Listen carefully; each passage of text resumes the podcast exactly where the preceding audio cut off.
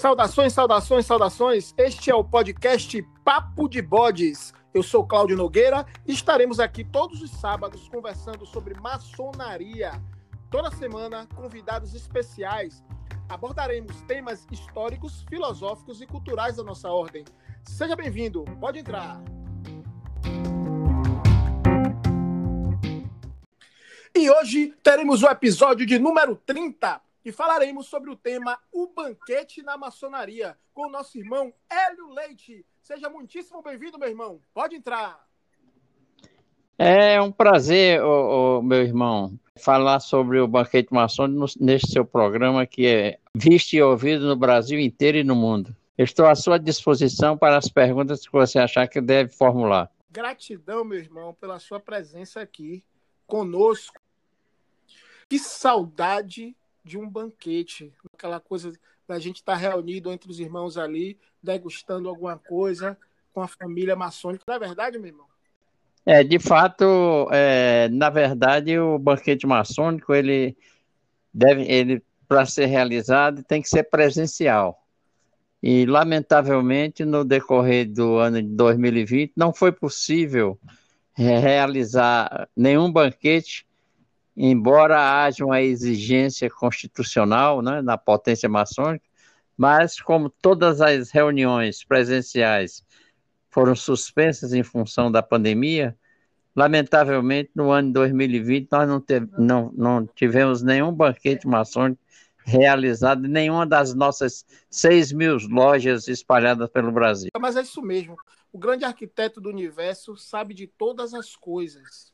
Mas chamada o currículo do bode.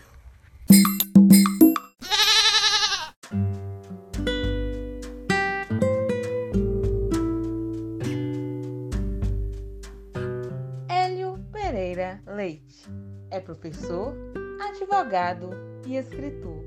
Nascido no Ceará, por suas contribuições culturais do Distrito Federal, foi agraciado com o título de cidadão honorário de Brasília é membro da Academia Cearense de Literatura Popular, fundador das Irmandades Confraria dos Cidadãos Honorários de Brasília e da Confraria Chapéu de Couro em Fortaleza, Ceará. Na maçonaria, foi iniciado em 1966, em Brasília, na Loja União e Silêncio número 1582, do Grande Oriente do Brasil, na qual exerceu o cargo de Venerável Mestre e depois de deputado federal.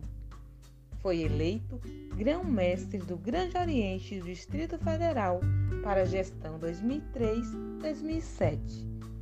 Exerce o cargo de grande representante da Grande Loja de Porto Rico junto ao Grande Oriente do Brasil, onde ocupa hoje o cargo de conselheiro no Conselho Federal da Ordem é portador da comenda Dom Pedro I pelos seus 50 anos de maçonaria.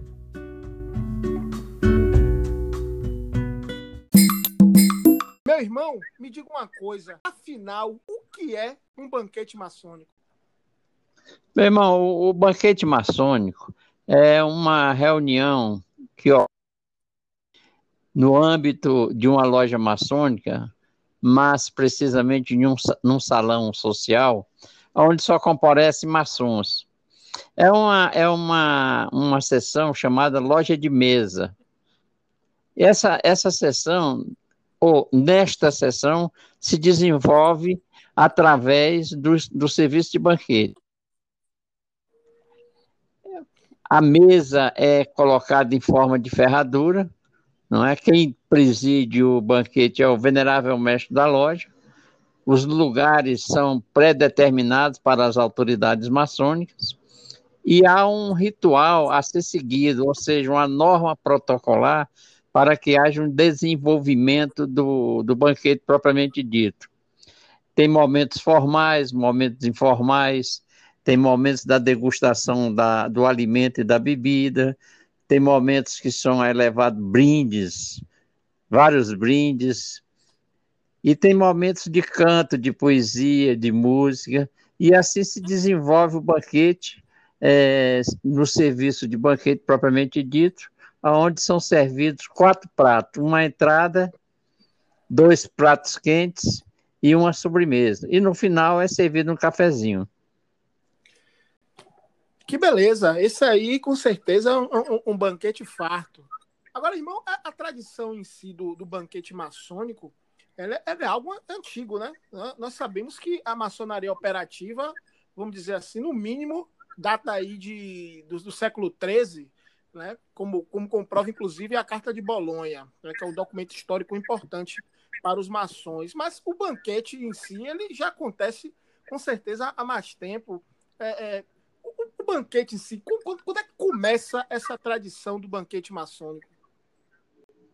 Meu irmão, é o seguinte, na, no período da maçonaria operativa, ou seja, na Idade Média, os, os maçons eram chamados de pedreiros livres. Eles eram responsáveis pela construção de catedrais, de palácios, de grandes obras de arquitetura. E em cada obra, eles construíam ao lado da obra um galpão, aonde no final do dia eles guardavam os instrumentos de trabalho e ali eles realizavam ágape, não é? Era servido, era partilhado o pão e era partilhada a bebida.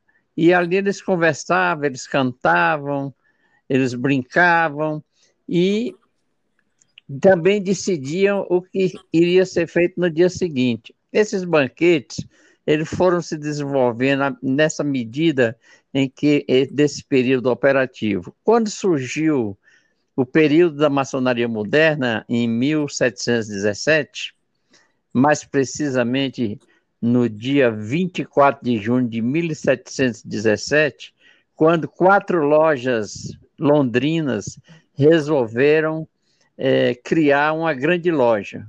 Com a criação dessa grande loja, a Grande Loja de Londres, foi escolhido o primeiro grão-mestre, é, o cavaleiro Anthony Say e em seguida à eleição foi realizado um banquete. E ali ficou decidido que anualmente, por ocasião da eleição do novo grão-mestre, seria realizado um banquete.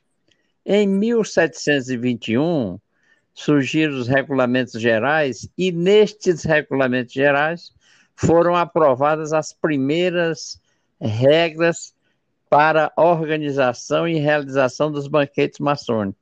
E isso veio seguindo da, de Londres, saiu, foi para a França, da França foi para a Alemanha, de modo que criou-se o, o, costume dos comes e bebes, não é? Naquela época, não havia ainda assim um, um, uma norma protocolar definida, não havia um ritual. Porém, o banquete já era, naquela época, dirigido pelo Venerável Mestre e tinha os irmãos encarregados de organizar, de recolher a contribuição de cada um para comprar bebida, para comprar comida. E normalmente os primeiros banquetes foram realizados no adro das igrejas. Posteriormente, os banquetes passaram a ser realizados nas tabernas, que eram um ponto de encontro social daquela época. E havia uma sala especial reservada para, após a reunião, a realização do banquete. Já existiam os brindes. Naquela época, também já existia uma linguagem especial, que era ligada a instrumentos de guerra e de construção civil. E daí veio seguindo e foi sendo aperfeiçoado o banquete, né, com, foram sendo introduzidos os brindes até os dias atuais. É uma tradição que vem sendo mantida no atual período que é considerado da maçonaria moderna, de 1717 até os dias atuais. Espetacular o panorama, irmão. E você citou aí a questão da a palavra ágape. Seria interessante a gente explicar essa palavra ágape, que, que é anterior, inclusive, à questão medieval aí, não é verdade, irmão? É, na verdade é o seguinte, o, o ágape, significa amor. Para nós, naquela época, o, o ágape era também realizado pelos primeiros cristãos, os cristãos primitivos. Eles realizavam os, os ágapes. E os ágapes foram também sendo usados pelos maçons. Só que é, havia uma diferença entre o ágape e o banquete, propriamente dito. O ágape era mais informal, e o banquete, mesmo naquela época, já passou a ter as suas primeiras regras. A partir de 1721, foram estabelecidas regras que deveriam ser obedecidas para o planejamento, a organização e a execução do banquete, seguindo já um ritual que foi aprovado na época. Interessante, irmão, falando aí das regras protocolares e tudo mais. Eu, eu, já rodei alguns banquetes aí nessa vida maçônica. Sempre reparei que há mudanças de potência para potência e de ritos para ritos. Fala um pouco sobre isso aí, irmão. Na verdade é o seguinte: no Grande Oriente do Brasil é, existe um ritual oficial aprovado por decreto do Grão-Mestre Geral. E cada potência estabelece também as suas regras para a realização, a organização do banquete. Esse banquete, ele acontece numa reunião maçônica que só participam maçons, é, seguindo esse ritual aprovado pelo grão-mestre da potência, a, ocorre o seguinte: no Brasil, atualmente, é, são usados sete ritos maçônicos diferentes. E cada rito tem as suas peculiaridades, as suas regras, os seus costumes. Então, o que, que ocorre? No Grande Oriente do Brasil, nas grandes lojas e nos grandes orientes da, da Comab.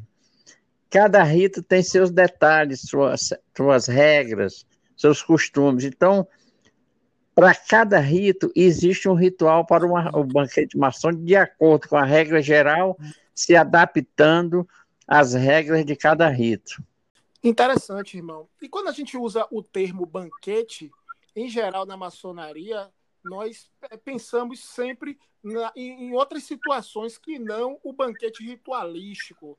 É, Pensa-se muito também que após uh, os eventos, né, as iniciações, os grandes eventos maçônicos, nós temos um banquete, um ágape. Às vezes as pessoas misturam essas duas ideias do banquete ritualístico com esse banquete que é servido, em geral, após uma cerimônia que nós chamamos de magna. Fala um pouco para a gente sobre essa, essa diferenciação aí, meu irmão. No costume maçônico, é, existe duas, duas datas que são tradicionais para a realização do banquete maçônico ou banquete ritualístico ou loja de mesa, que é no dia 24 de junho, dedicada a São João Batista, que é um dos patronos da maçonaria, e no dia 27 de dezembro, dedicada a São João Evangelista, que é o outro patrono da maçonaria, outro santo patrono da maçonaria. O que ocorre é o seguinte: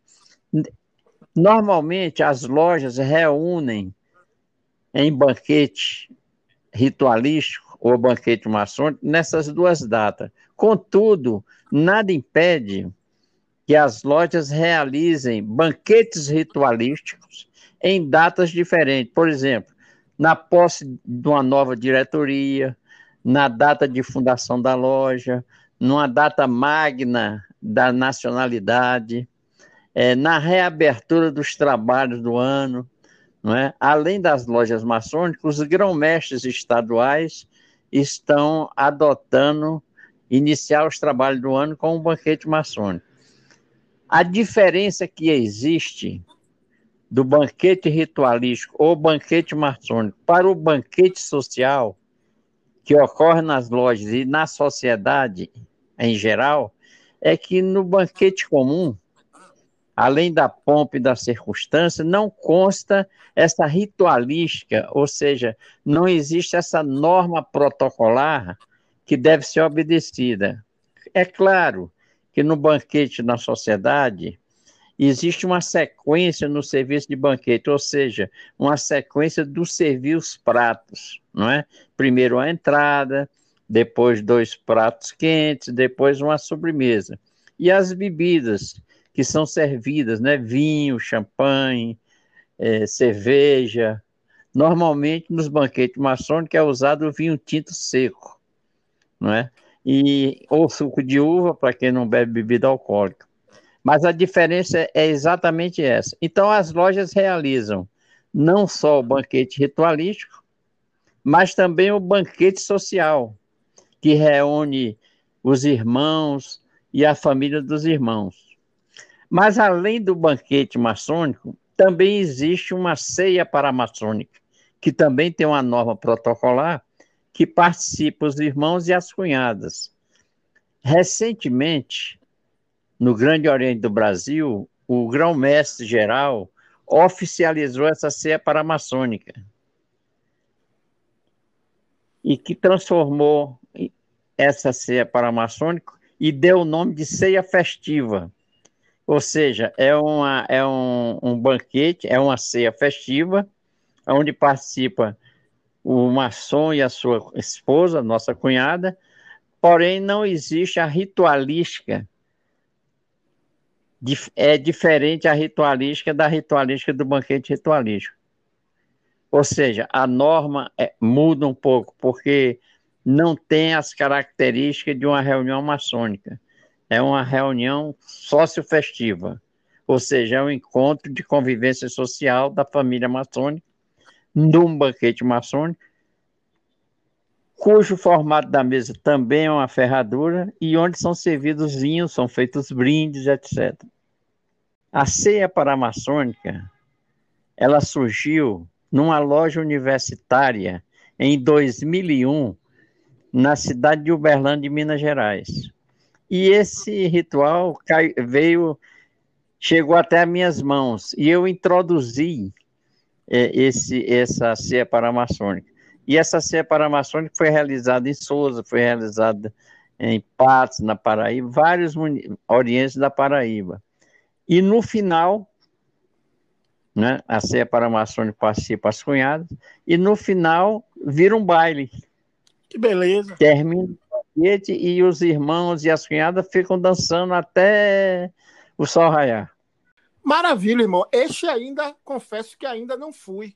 E com certeza a sua cunhada, a nossa querida Márcia Amada aqui, que ajuda a gente a apresentar aqui o currículo do bode, com certeza vai adorar ir. A sua cunhada já conhece mais loja maçônica, que é muito maçom grau 33, rodando comigo aí pela Bahia, afora aí pelo interior da Bahia. A gente já participou de alguns desses banquetes. E eu, eu, falando aqui com o irmão, eu lembro aqui de, da primeira vez em que fui a um banquete maçônico, levado pelo nosso irmão Nildo Retratista, né, que me levou para um banquete maçônico a primeira vez. E chegando lá no banquete maçônico, eu cometi o erro de achar que ali seria simplesmente uma festa.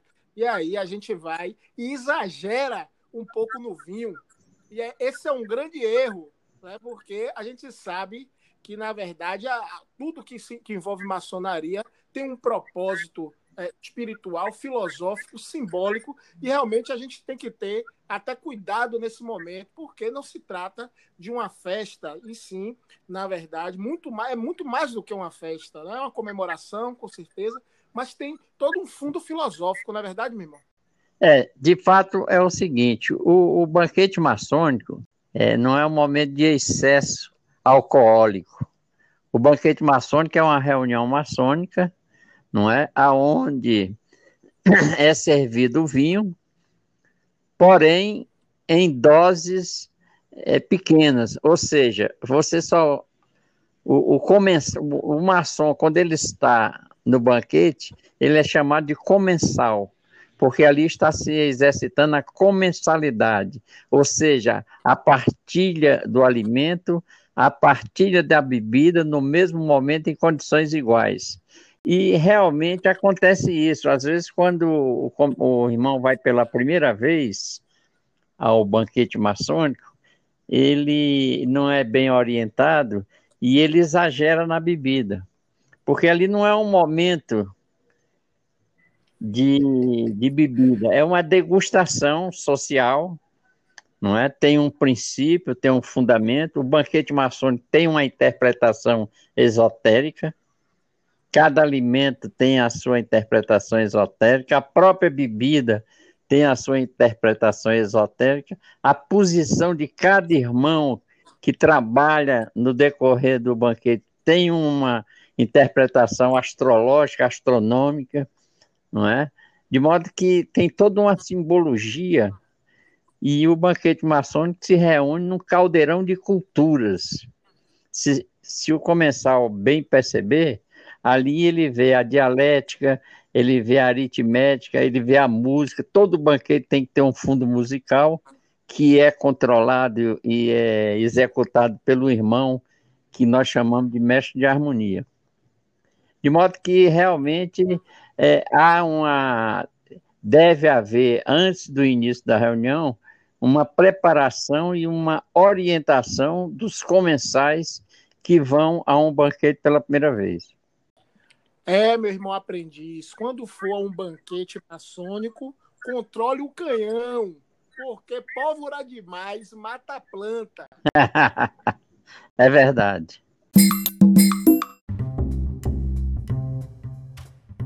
Sigam as nossas redes sociais: Instagram e YouTube, como tal Maçonaria. No Facebook, como tal Cláudio Nogueira.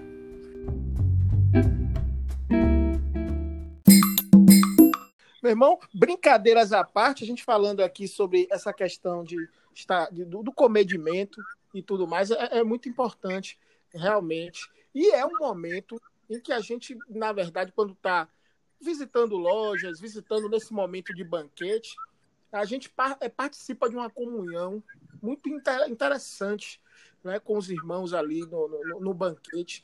E tem as figuras que trabalham para que isso venha a acontecer. E uma das figuras importantíssimas desse processo é a figura do mestre de banquete. Queria que o irmão falasse um pouco sobre essa função tão importante na hora do banquete.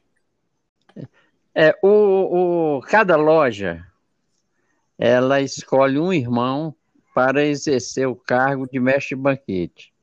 O mestre de banquete ele é o irmão responsável pelo planejamento, organização e execução de todos os eventos gastronômicos que são promovidos pela loja no decorrer do ano.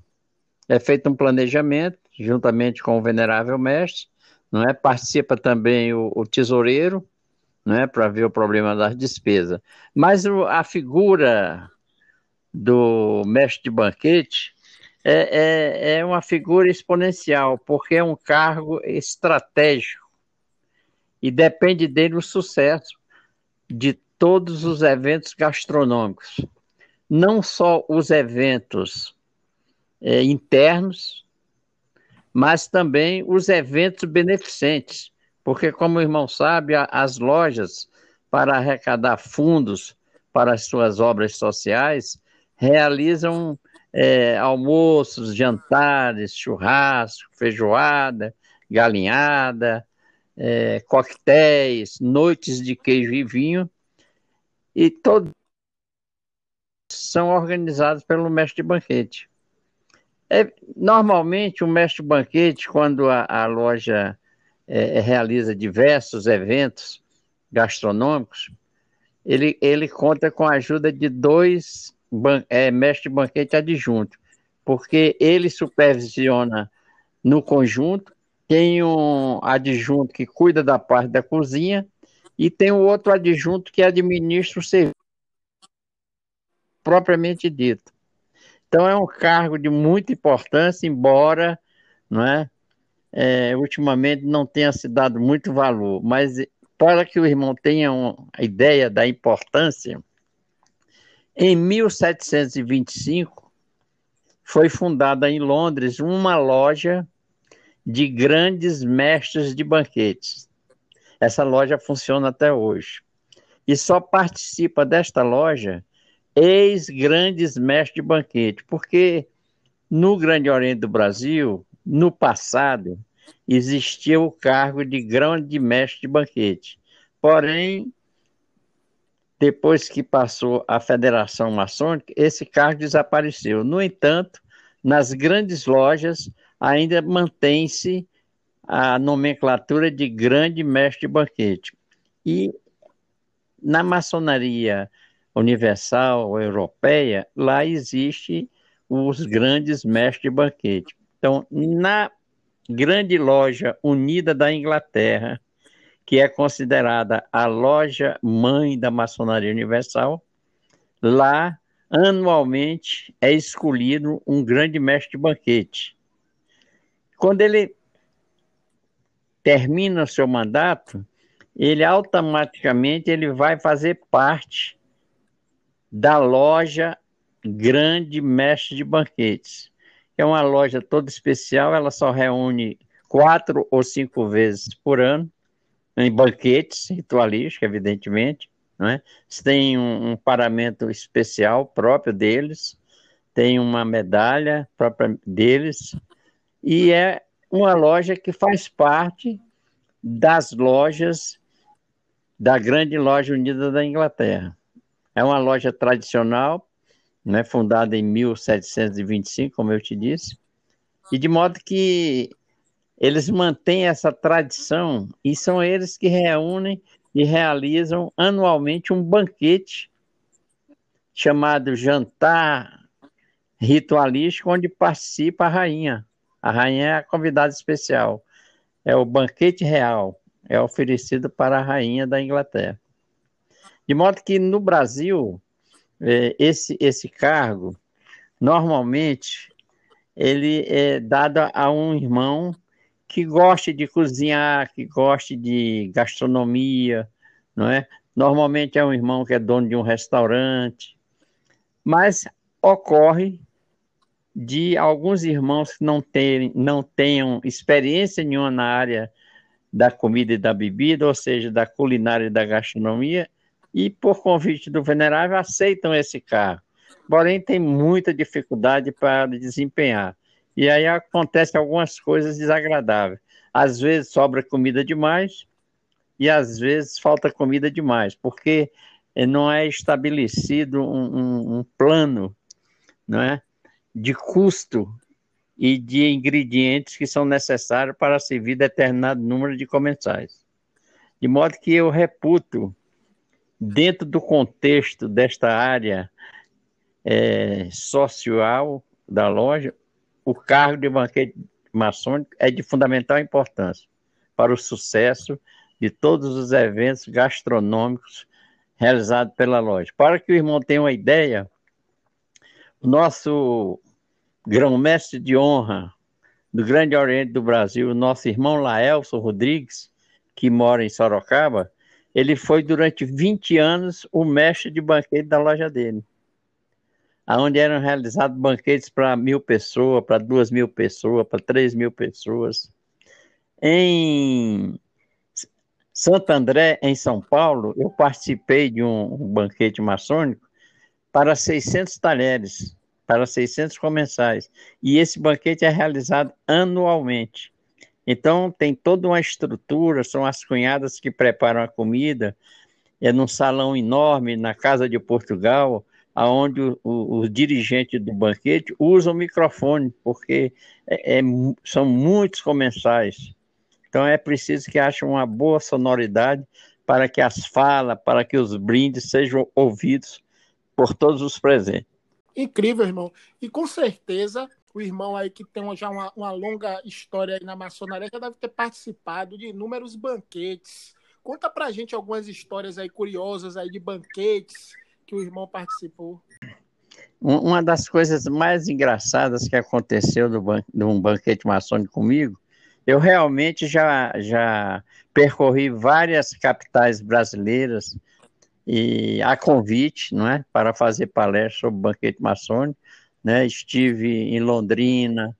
Lá em Londrina, o banquete não foi um banquete maçônico, foi um, um jantar ritualístico que participa as cunhadas e os irmãos que, e o ritual é um ritual inglês, que foi introduzido no Brasil pelo nosso irmão Walter Lima, que, que é um escritor maçônico com mais de 10 livros escritos, e que é filiado à Grande Loja Unida da Inglaterra. Então, ele trouxe esse ritual para o Brasil e vem divulgando notadamente na região sul.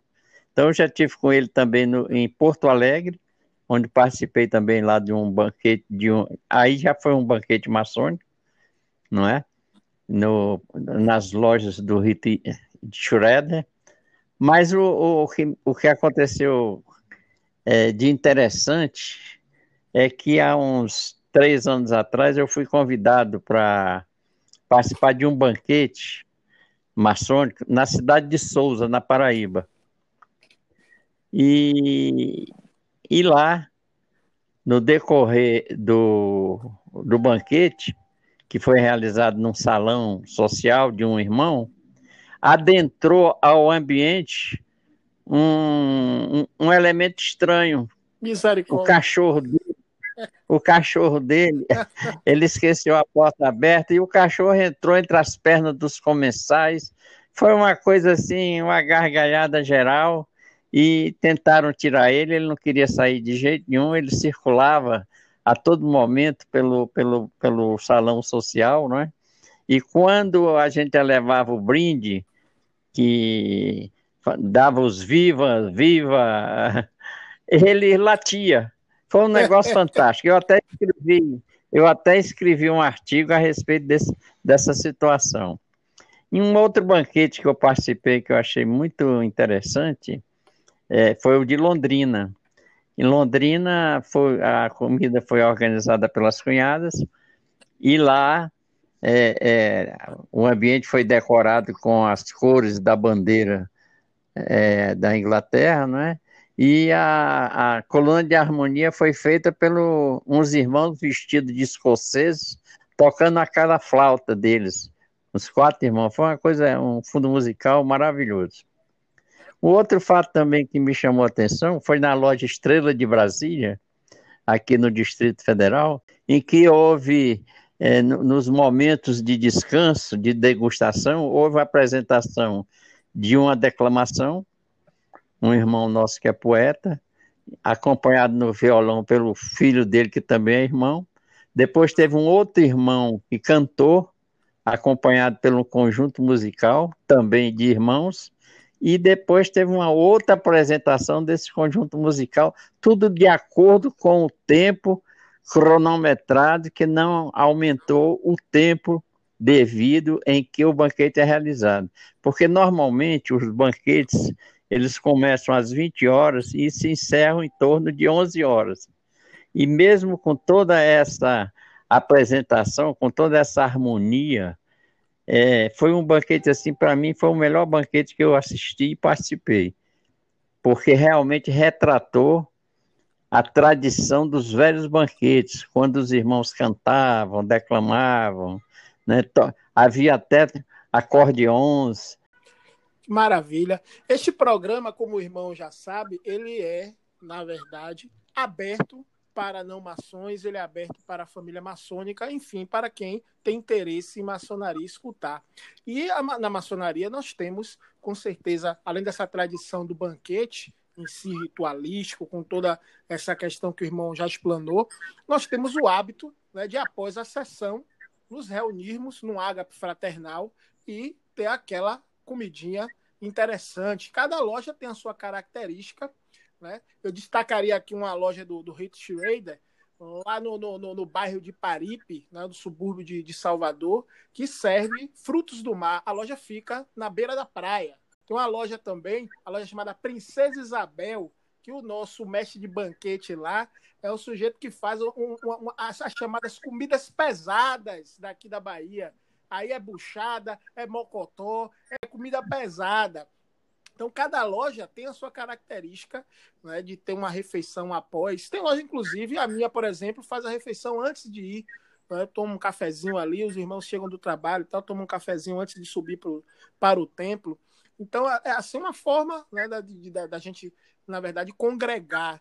E quanto mais a pessoa viaja, quanto mais a pessoa é, é, é, visita lojas, a, pessoa tem contato com essas, essa variação né? Inclusive, nosso irmão Paulinho Sete Lojas, especialista em, em, em ágape, já visitou mais de 400 lojas maçônicas aqui na, na Bahia e fora da Bahia. Professor de, visa, de visitação de ágape. Viu? Um abraço aí a Paulinho Sete Lojas.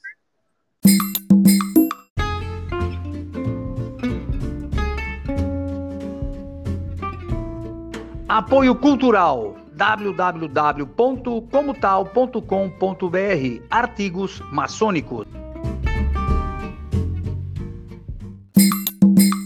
Esse, esse ágape, ele é diferente do banquete maçônico, porque o ágape ele não segue uma ritualística, não existe uma norma, é um encontro, não é? E na, na, na grande loja eles chamam tomar um copo d'água, não é? Cada loja depois da reunião que nós chamamos da, da segunda sessão, né?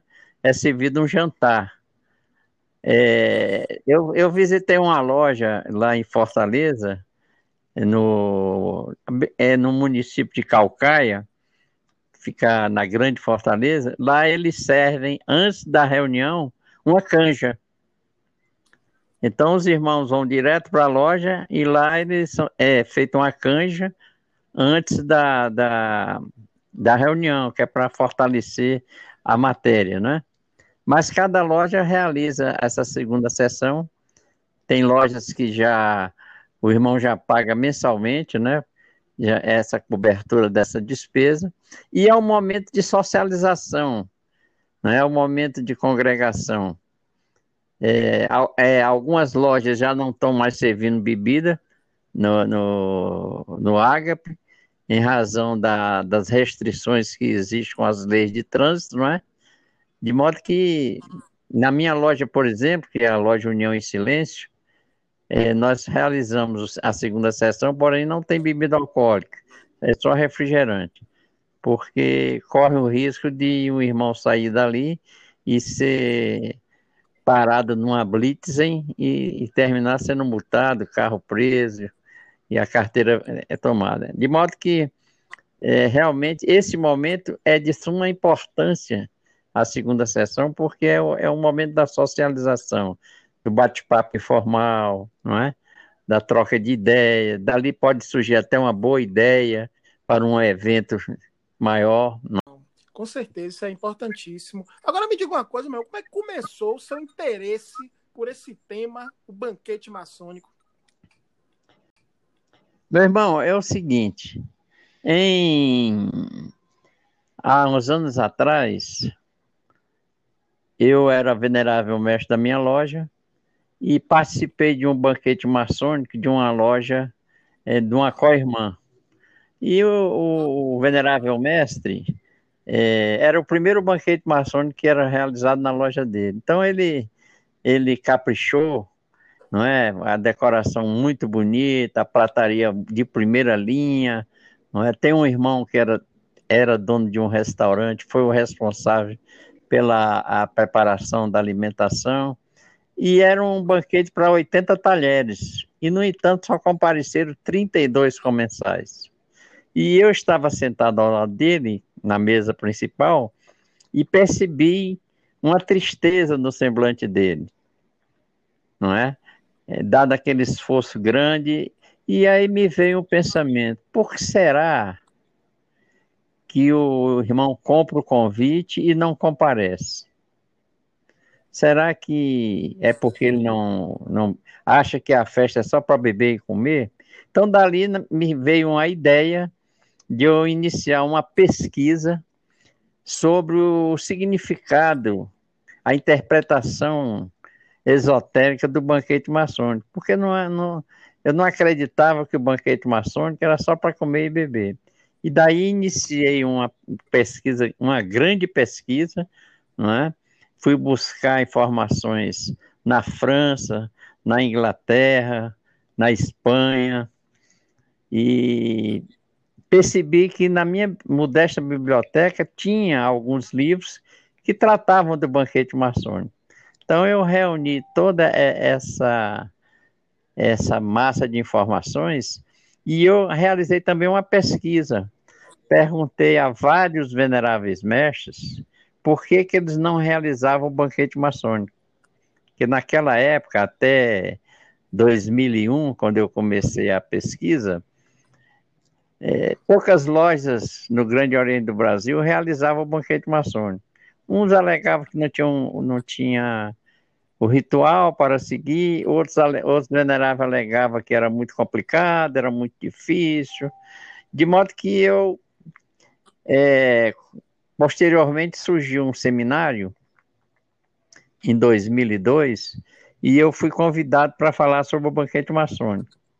Daí eu preparei uma apostila, 70 páginas mais ou menos, e no, neste seminário eu apresentei esse trabalho sobre o banquete maçônico. Essa apostilha caiu nas mãos do nosso grande escritor maçônico, José Castellani, autor de mais de 50 obras maçônicas. E ele já estava doente, não é? E ele resolveu então escrever o último livro dele, que deu o nome de Loja de Mesa, é, a partir desta minha apostila. Posteriormente, é, um irmão do Rio de Janeiro, da grande loja do Rio de Janeiro, também lançou um, um, um livro chamado Manual do Banquete Ritualístico. Eu adquiri as duas obras e achei que o meu projeto de escrever um livro no futuro estaria descartado em razão dessas duas publicações. Todavia, eu percebi que o livro do José Castellani estava muito superficial. Talvez por em razão da doença dele, ele não teve aquele ânimo, não é? Aquele elan de pesquisar com mais profundidade. Já o do Rio de Janeiro já, já melhorou um pouco. Então, mas eu percebi que havia um, um caminho no meio a, a, a, ser seguido. E daí então eu preparei, é, preparei é, é, essa pesquisa para transformá-la em livros. É disso que eu queria falar, meu irmão, porque o irmão, né, para quem não sabe, é um escritor e tem algumas obras sobre essa temática principalmente. E eu queria que você falasse sobre estas obras tão importantes para a maçonaria, que é o, com a temática do banquete maçônico. Eu realizei essa grande pesquisa e lancei o primeiro livro que, que eu dei o nome de Banquete Maçônico, Origens, Preparação e Ritualística. A partir do lançamento deste primeiro volume, houve assim uma explosão de lojas realizando os banquetes maçônicos em suas respectivas é, comunidades, nos seus orientes porque neste primeiro livro é, eu incluí toda a interpretação esotérica do banquete, incluí um capítulo como planejar, como organizar e como executar um banquete, não é? Também incluí todos os seis ritos. Naquela época nós só adotávamos seis ritos maçônicos para cada rito um ritual, né, uma linguagem, porque, como você sabe, o banquete maçônico tem uma linguagem toda própria, toda especial. E Verdade. várias peças de arquitetura, porque nos banquetes, como o irmão sabe, é, tem o, o venerável designa um irmão, normalmente é o orador, para apresentar uma peça de arquitetura falando sobre o objeto da reunião que é justamente falar do banquete maçônico. Então, esse livro foi um sucesso e está sendo um sucesso até hoje, porque a partir daí é, as lojas passaram a dispor de um, um, um manual, né, quase 400 páginas, né, destrinchando e mostrando que não era tão difícil organizar, planejar e executar um banquete maçônico. E também a interpretação esotérica deu sentido para que os irmãos percebessem que o banquete maçônico não era só um encontro para comer e beber, que tinha toda uma fundamentação, toda uma lógica, toda uma sequência, não é? que afetava os cinco sentidos dos seres humanos.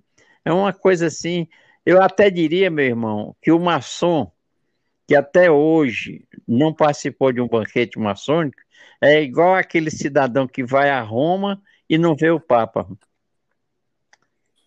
É, posteriormente, eu lancei o segundo volume, que eu dei o nome de Banquete Maçônico 2, é, Simbolismo, Rituais e Gastronomia. E agora, em 2019, para fechar a trilogia, eu lancei o livro O Mestre de Banquete na Arte Real. Porque, como eu considero o cargo de mestre de banquete como de fundamental importância para uma loja, é um cargo estratégico, nada mais justo que eu encerrar essa trilogia sobre o banquete maçônico falando exatamente da grande figura, o responsável pela organização, pelo planejamento e a execução do, da, da, do, do banquete ritualístico, que é o mestre de cerimônia. Neste livro, que eu lancei agora em outubro de 2019, não é? tem toda a configuração, as funções, as atribuições, a história, como surgiu a figura do mestre de banquete, fala sobre toda sobre culinária, sobre gastronomia, sobre os banquetes em todas as épocas do decorrer da humanidade. Tem um capítulo especial sobre o vinho, não é? Fala sobre a cozinha mediterrânea, sobre a cozinha brasileira, desde o descobrimento do Brasil até os dias atuais, é um livro assim de fundamental importância, porque nesse livro, O Mestre de Banquete na Arte Real, eu incluí aproximadamente 100 receitas de cardápios que podem ser servidos nos banquetes maçônicos. São comidas regionais, ou seja, para cada, cada estado tem um, um, um cardápio regional. Se você quiser fazer um, um, banquete maçônico com cardápio de comidas da Bahia, está lá. Se quiser do Ceará, Rio Grande do Sul, Paraná. Então, é, não são minhas as, as receitas. Eu tinha um amigo que era chefe internacional, que morava em Fortaleza, especializado em cozinha francesa, e ele é quem elaborou para mim esses, esses cardápios. De modo que no livro, o mestre de banquete tem o cardápio, tem para cada cardápio tem os ingredientes, tem um modo de preparo e tem um modo de servir. É realmente uma obra, eu diria, completa e um manual de fundamental importância para quem está exercendo o cargo de mestre banquete ou para quem vai exercer. Com isso, eu fechei a trilogia da temática Banquete Maçônico. São mais de mil páginas falando sobre o banquete maçônico, ou banquete ritualístico, ou loja de mesa. Que delícia, meu irmão, que delícia. Irmão Hélio, gratidão, gratidão, gratidão pela sua participação gastronômica, histórica, filosófica, comensal aqui no nosso programa. Eu gostaria que o irmão fizesse as suas considerações finais. Seja livre. Eu, eu gostaria de finalizar esse, esse nosso bate, esse papo de bode, dizendo o seguinte, que o, o, o banquete maçônico ele é uma atividade que tem como significado o exercício da sociabilidade. A socia, socia, sociabilidade maçônica é de fundamental importância para o convívio salutar dos irmãos, dos obreiros da arte real, os construtores sociais, que somos nós.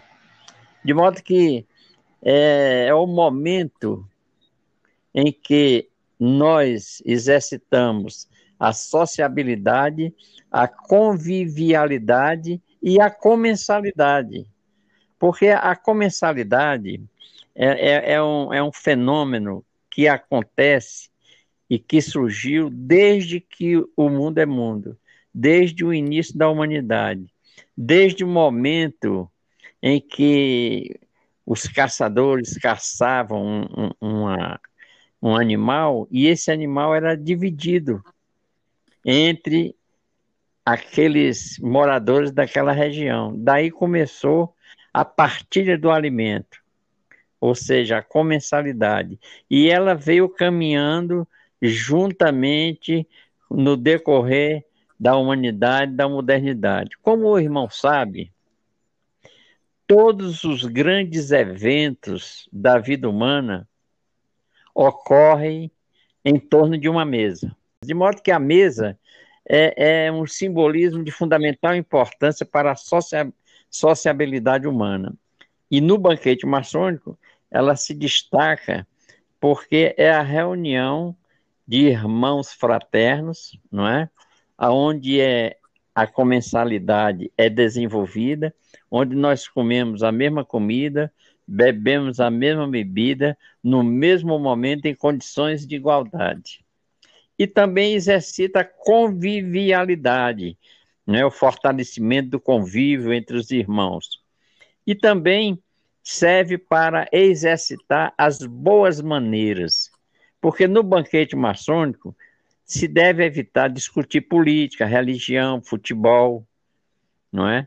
Porque são temas que trazem é, ideias controversas e termina havendo um mal-estar. Então, no banquete maçônico, você, o irmão o comensal deve tratar só de temas a menos no momento em que ele é permitido falar, que é o momento da degustação, né? não só da comida, como da bebida.